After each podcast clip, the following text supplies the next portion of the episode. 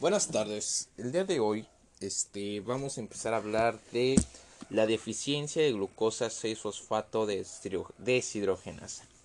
Este es un artículo de Stat Peers, como muchos de los que presentamos aquí, muchas gracias, eh, escrito por Ruth Richardson y Gerald O'Malley. Eh, este es un artículo del 25 de junio del 2020. Ya saben que estos tipos de artículos de la Stat Peers son como tipo resumen y son muy útiles para repasar antes del examen como es mi situación actual. Vamos a comenzar. Actividad de educación continua. La glucosa 6-fosfato deshidrogenasa es una enzima que se encuentra en el citoplasma de todas las células del cuerpo. Es una enzima doméstica que juega un papel vital en la prevención del daño celular de las especies reactivas de oxígeno. Lo hace proporcionando sustratos para prevenir el daño oxidativo. Los eritrocitos son particularmente vulnerables a los eh, ROS, especies reactivas de oxígeno debido a su papel en el, de, transporte de oxígeno y la incapacidad de reemplazar las proteínas celulares como las membranas como las células maduras. Las deficiencias hereditarias de glucosa 6-fosfato deshidrogenasa pueden provocar anemia hemolítica aguda durante los momentos de mayor producción de especies reactivas de oxígeno. En particular, los agentes antipalúdicos tienen una fuerte asociación con la inducción de anemia hemolítica en pacientes con deficiencia de glucosa 6-fosfato deshidrogenasa. Los objetivos de este artículo son identificar los medicamentos asociados con la deficiencia de glucosa 6-fosfato deshidrogenasa, describir la fisiopatología de la deficiencia de glucosa 6-fosfato deshidrogenasa, describa las opciones de tratamiento y manejo para un paciente con deficiencia de glucosa 6-fosfato deshidrogenasa, también revisar las estrategias del equipo interprofesional para mejorar la coordinación de la atención y la comunicación para avanzar en el tratamiento de la deficiencia de glucosa 6-fosfato deshidrogenasa y mejorar los resultados de los pacientes. Introducción.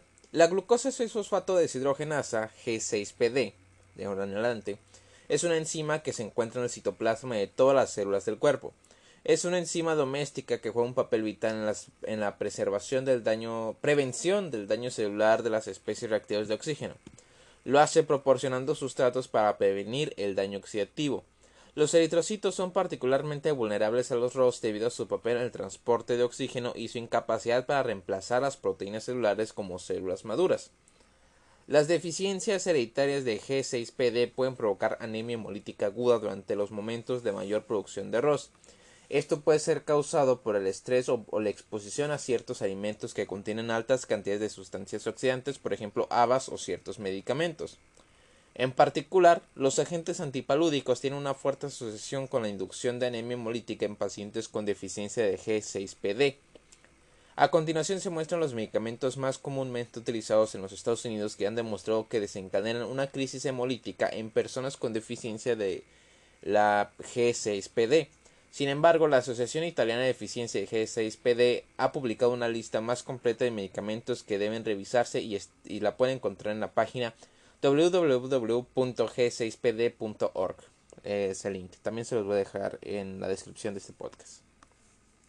Los medicamentos comunes que se deben evitar o usar con precaución en pacientes con deficiencia de G6PD incluyen paracetamol, Ah, disculpen, eh, paracetamol, ácido acetilsalicílico, cloranfenicol, cloroquina, colchinchina, diaminodifenilsulfona, difenidramida, glifurida, isoniazida, ledopa, azul de metileno, nitroforantoína, fenosedopina, fena, fenazopiridina, primaquina, rasburicasa, streptomicina, sulfacetamida, sulfanil eh, amida, sulfapiridina, eh, sulfacitina, sulfaciadina, sulfaguanidina, sulfametaxazol, sulfisoxansol, sulfisoxazol, ajá, trimetopina, tripelenamina y vitamina K.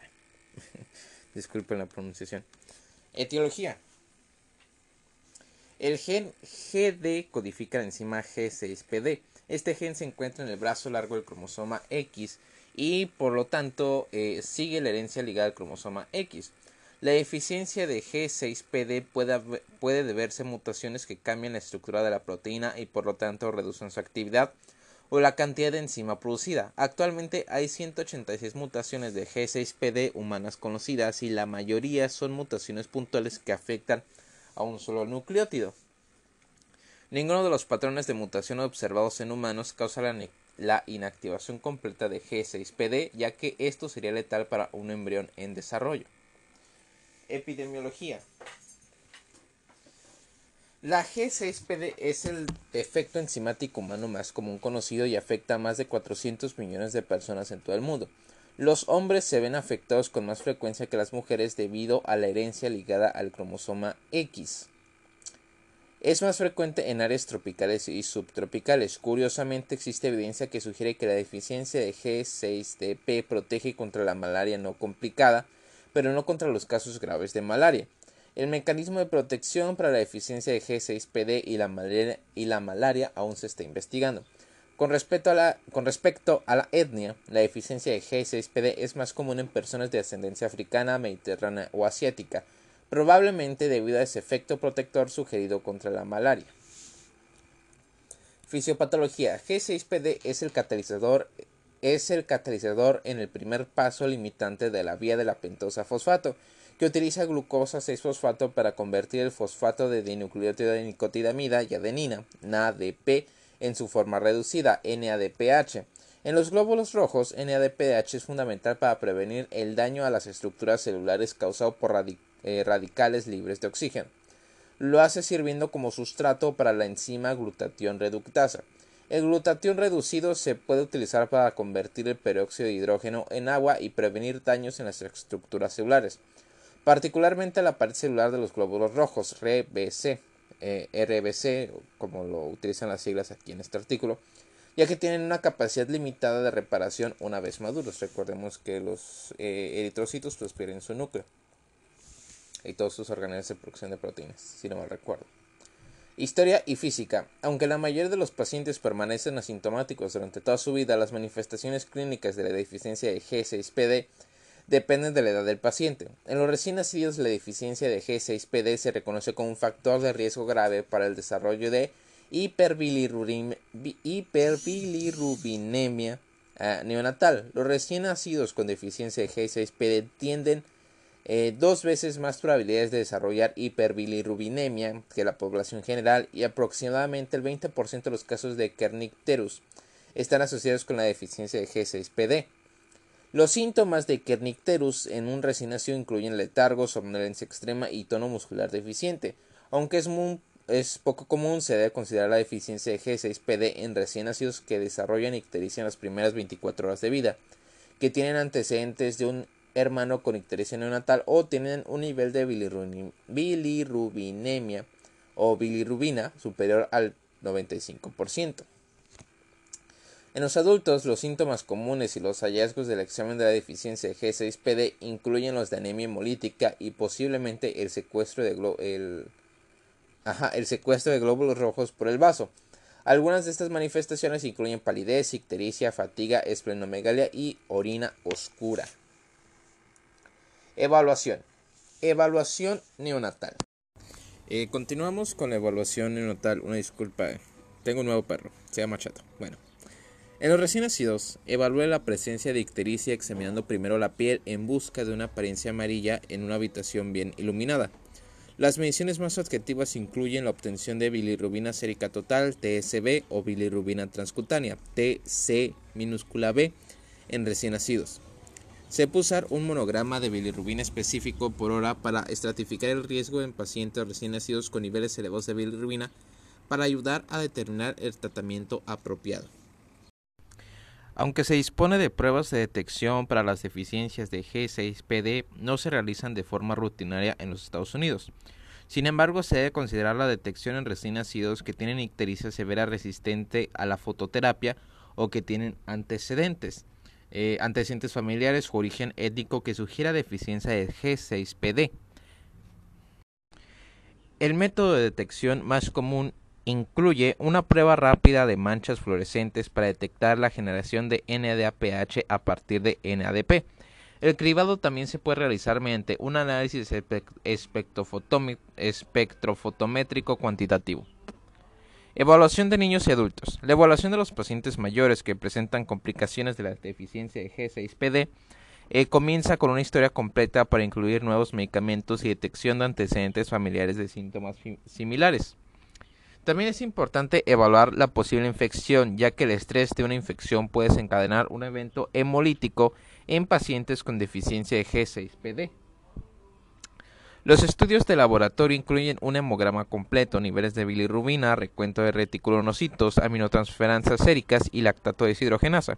Un frotis de sangre periférica puede mostrar signos de hemólisis como esquistocitos. Tratamiento manejo. Recién nacidos. En el paciente neonatal, el tratamiento se centra en controlar la ictericia y prevenir el kernicterus. Esto incluye fototerapia basada en pautas estandarizadas publicadas. En casos graves puede ser necesaria una exsanguinotransfusión. Niños y adultos, en los pacientes de edad avanzada el tratamiento depende principalmente del cuadro clínico general. Las presentaciones menos graves pueden tratarse con cuidados de apoyo y la interrupción y evitación de los agentes causantes. Trata cualquier infección según lo indiquen los antecedentes y el examen. Los casos más graves pueden requerir transfusiones. Diagnóstico diferencial. Muchos procesos patológicos pueden parecerse a la fisiopatología de la deficiencia de G6PD. Por lo tanto, las consideraciones diferenciales deben incluir anemia hemolítica autoinmune, eh, trastornos de la conjugación de bilirrubina, por ejemplo, síndrome de Gilbert, enfermedad hemolítica del recién nacido, esferocitosis hereditaria, anemia falciforme y talasemia. Eh, perlas y otras cuestiones. Existe una situación especial en el manejo de pacientes con G6PD con metahemoglobinemia. La metahemoglobina MET MET HG se forma en los glóbulos rojos cuando el hierro del grupo hemo de moléculas de hemoglobina se oxida desde el estado ferroso normal, es decir, de F2+, al estado férrico, Fe3+. Este estado férrico es un aglutinante pobre de oxígeno. Los síntomas de hipoxia comienzan a desarrollarse cuando el nivel de metahemoglobina alcanza el 10% y la muerte puede ocurrir cuando el nivel alcanza más del 50%. Se debe considerar la metahemoglobinemia en pacientes que presentan cianosis central o hipoxia cuyos síntomas son resistentes al oxígeno suplementario. Un antídoto específico para la metahemoglobinemia aguda grave es el azul de metileno. El azul de metileno inyectado por vía intravenosa se reduce a azul de leucometileno a través de mecanismos dependientes de NADPH. A continuación se utiliza el azul de leucometileno como sustrato para reducir la meta-hemoglobinemia a, de nuevo a hemoglobina. Sin embargo, eh, los pacientes con deficiencia de G6PD carecen de NADPH suficiente para reducir adecuadamente el azul de metileno. El azul de metileno no reducido puede causar más daño oxidativo en el paciente con deficiencia de G6PD y provocar hemólisis e incluso la muerte. Por lo tanto, es importante que los pacientes que se sabe o se sospecha que tienen algún grado de deficiencia de G6PD no reciban azul de metileno. Mejora de los resultados del equipo de atención médica. El diagnóstico y tratamiento de la deficiencia de G6PD se realiza mejor con un equipo interprofesional que incluye un genetista, un pediatra, un internista, un profesional de laboratorio, enfermeras pediátricas y un hematólogo. En los recién nacidos el tratamiento se centra en controlar la ictericia y prevenir el kernicterus. En los pacientes de edad avanzada el tratamiento depende principalmente del cuadro clínico general, las presentaciones menos graves pueden tratarse con cuidados de apoyo y la interrupción y evitación de los agentes causantes. Eh, trate cualquier infección según lo indiquen los antecedentes y el examen. Los casos más graves pueden requerir transfusiones. El cuidado principal, el enfermo practicante y el farmacéutico deben evaluar regularmente los medicamentos del paciente para asegurarse de que ninguno esté asociado con este trastorno.